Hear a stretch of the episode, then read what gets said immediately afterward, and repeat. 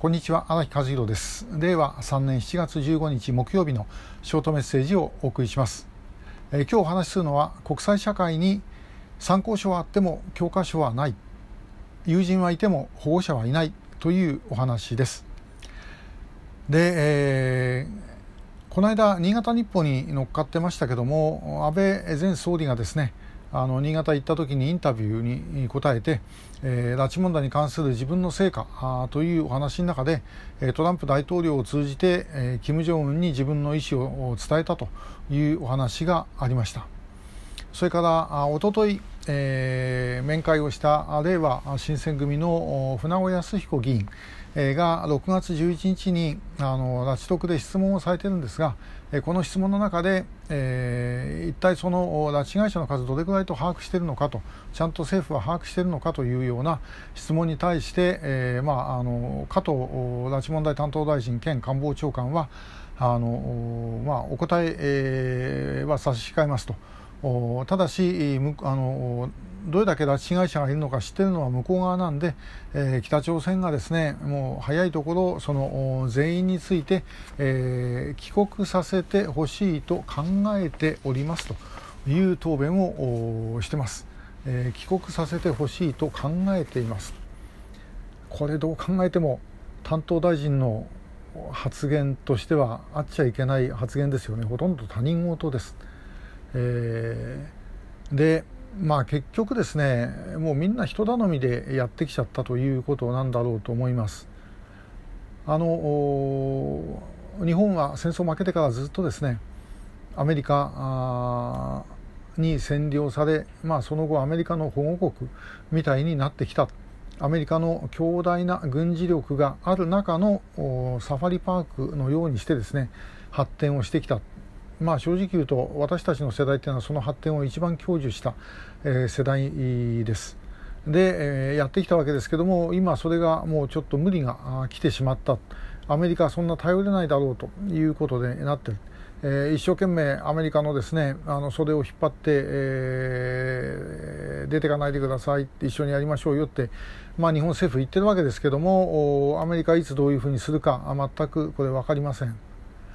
そういう状態です。で、えーまあ、アメリカ屋さんたちあのアメリカ屋さんというのはつまりアメリカ研究者の方々日米関係とかやってる人たちのがですね、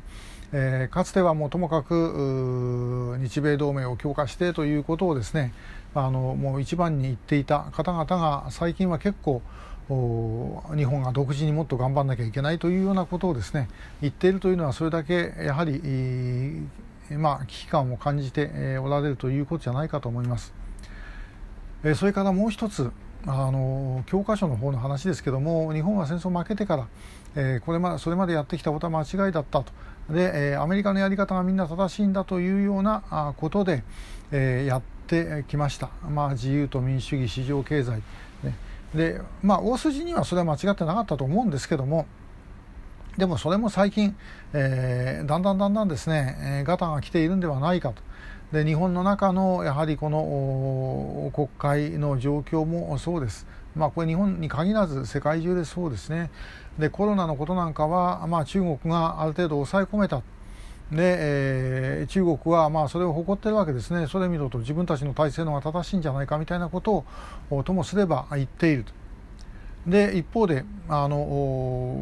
ウイグルだとかチベットだとか南モンゴルだとかあるいはあまあその中国の中のですね同じその漢族でも民主化をしようという人たち、えー、もちろん香港もそうですけどもそういう人たちは、まあ、徹底して弾圧をするとでもそれだけ厳格に国民を管理してるからコロナが広がらないんじゃないかと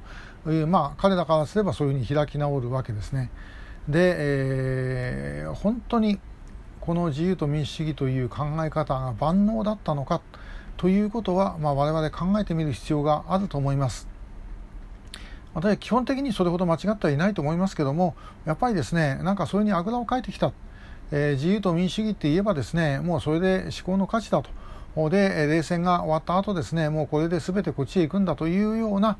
ことで、え考えている間にだんだんだんだん足元が侵食されてきたということではないでしょうか。えー、まあ、そういう意味では自分たちで考えていかなければいけません。あの我々民社党が言ってきたことの中であの批判的合理主義という、まあ、考え方があるんですけどもこれはまあつまりともかく自分たちと意見の違う人を認めてそこでもう常にですねあのもういろんなものを変えていくと。えー、いうことですね。えー、で、えーまあ、我々昔先輩方から教わったのは、えー、いいものを新しいいいものを作っていくのがあ革新である。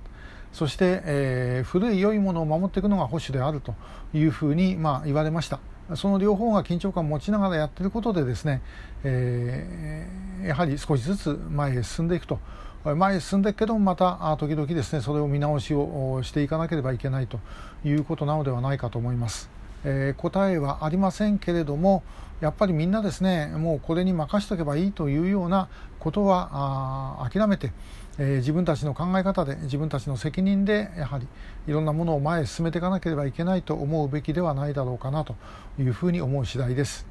えー、今日はあの、え